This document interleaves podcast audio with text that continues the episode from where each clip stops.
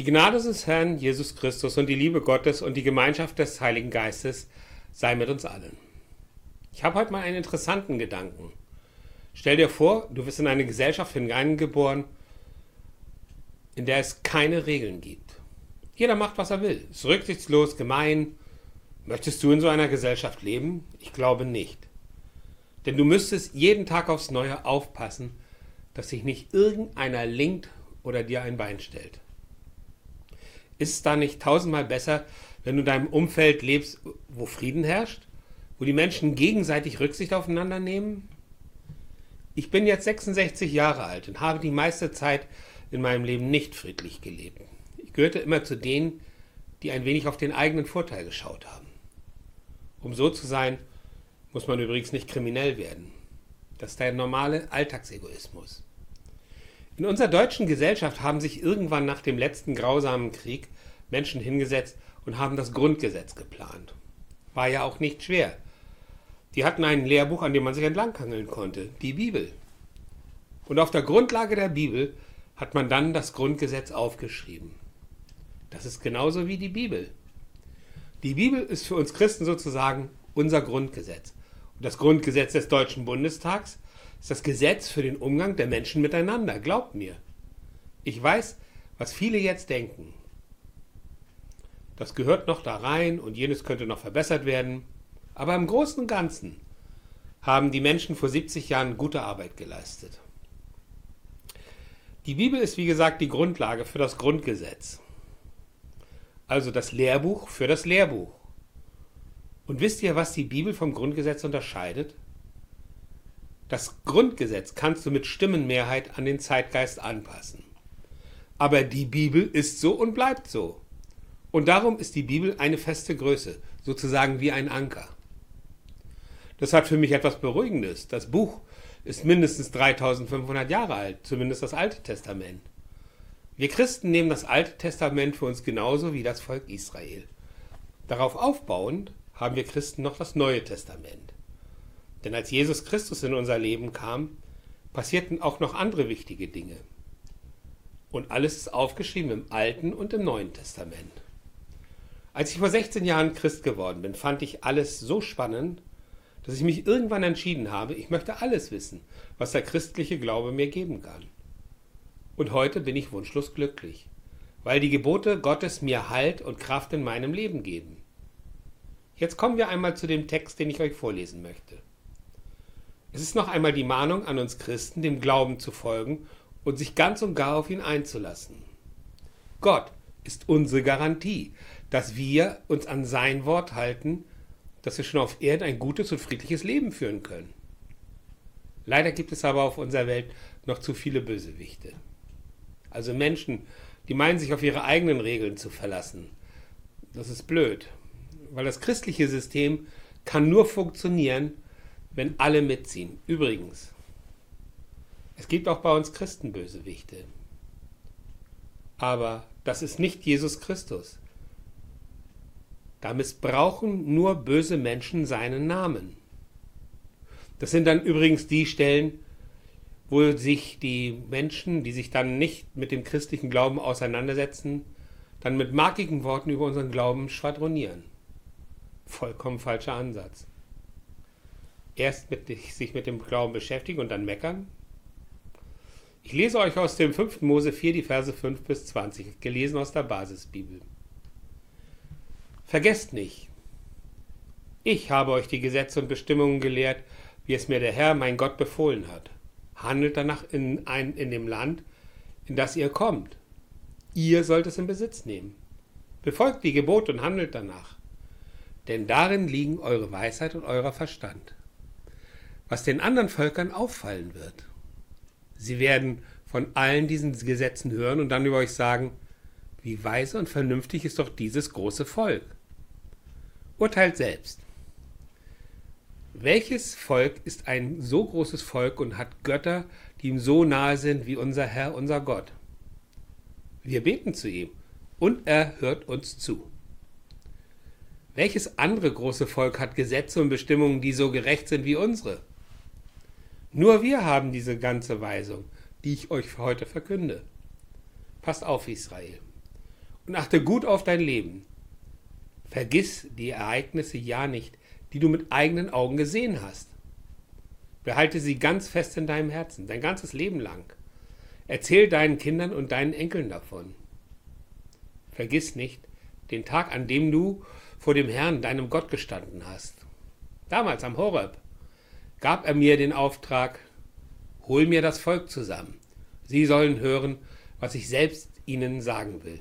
So lernen sie mir jeden Tag mit Ehrfurcht zu begegnen, solange sie auf der Erde leben. Das sollen sie auch ihren Kindern beibringen.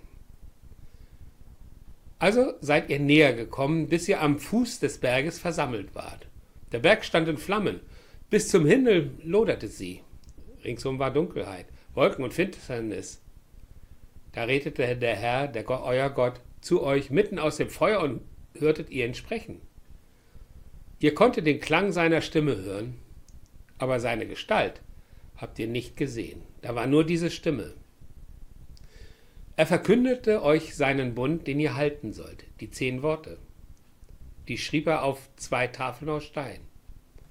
Mir befahl der Herr damals, euch die Gesetze und Bestimmungen zu lehren. Die sollt ihr im versprochenen Land halten, in das ihr hineinzieht, um es in Besitz zu nehmen. Passt gut auf, achtet auf euer Leben, denn ihr habt keine Gestalt gesehen, als der Herr, euer Gott, zu euch sprach. Am Horeb sprach er mitten aus dem Feuer. Es wäre verhängnisvoll, wenn ihr euch ein Bild von Gott macht. Macht euch keine Nachbildung, keine männliche oder weibliche Götterfigur. Macht euch kein Abbild eines Tieres, das auf der Erde lebt, oder eines Vogels, der im Himmel fliegt. Macht euch auch kein Abbild eines Kriechtieres oder eines Fisches, der unten im Wasser lebt. Lass dich auch sonst nicht verführen. Du richtest die Augen gen Himmel und siehst die Sonne, Mond und Sterne. Und du siehst das ganze Heer des Himmels. Dann bete sie nicht an, verehre sie niemals. Denn der Herr, dein Gott, hat sie anderen gegeben. Andere Völker unter dem Himmel mögen sie anbeten. Aber der Herr hat euch genommen und aus Israel, äh, aus Ägypten geführt. Dieses Land wirkte euch auf wie auf euch wie ein Schmelzofen. So wurdet ihr Gottes eigenes Volk, sein Eigentum, und das seid ihr heute auch noch. Amen. Das ist ein ganz schön langer Text, voll mit Regeln. Tu dies, lass das. Als ich ihn das erste Mal gelesen habe, habe ich gedacht, was will er von mir? Aber was macht Mose hier? Er hält seine zweite Ansprache. Worüber redet er?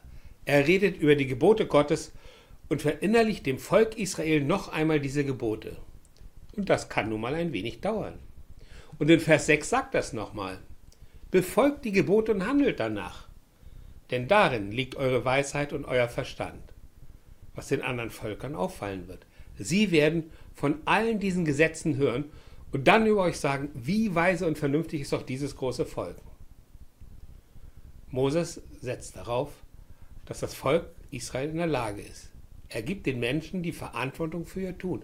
Und er sagt ihnen auch, dass es ein vernünftiges Volk ist, wenn es den Geboten Gottes folgt.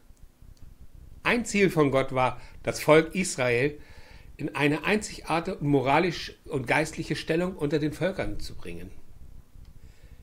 Und obwohl das Volk mehr als einmal versagt hat, haben die Propheten keinen Zweifel daran gelassen, dass sie im zukünftigen messianischen Reich, also dem Christentum, ein Volk treuer Zeugen sein werden. In Vers 7 fasst Moses es nochmal zusammen. Er sagt, urteilt selbst, ein Gott, der bei den Menschen ist und ihnen zuhört. Gott hört auf unser Gebet. Und in Vers 8 kommt noch einmal das Alleinstellungsmerkmal. Kein anderer Glaube ist so nah am Menschen, in Frieden und Gerechtigkeit. In Vers 9 und 10 redet Moses noch einmal über die Leitplanken des Glaubens. Macht die Augen auf und schaut hin auf dein Leben mit Gott und erzählt deinen Kindern und Enkeln davon. Gelebter Glaube darf gerne weitergetragen werden. Ganz wichtig weist Moses auch nochmal ab Vers 10 auf die Selbstoffenbarung am Berg Horeb. Sie weiterzugeben ist eine Erfahrung des Volkes Israel, die ausdrücklich betont wird. Wir sollen dieses Wissen von Generation zu Generation weitergeben. Das Volk Israel soll sich daran erinnern, dass Gott sich seinen, den Seinen am Sinai selbst offenbarte. Sie konnten ihn nicht sehen, das war nur Moses vorbehalten. Das heißt, dass er durch seine Stimme gegenwärtig war. Sie hatten ihn noch nicht gesehen, aber sie konnten ihn spüren. Gottes Geist, so wie es in Johannes 4 im Vers 24 beschrieben ist. Das schließt eine Götzendarstellung Gottes in jeder physischen Form aus. Ab Vers 13 bezieht sich Moses noch einmal auf die zehn Gebote. Der Verweis, dass das Volk aus dem Feuer gehört hat, ist Grund genug, den zehn Geboten zu folgen. Ich sagte es ja eben. Gott ist Geist. Darum sollen wir Menschen uns kein Bild von Gott machen. Außerdem sind wir nicht bei den Römern. Die haben sich für viele Zwecke einen Götzen geschaffen, eine Figur, die sie anbeten konnten, aber mehr nicht. Unser Gott ist keine Figur.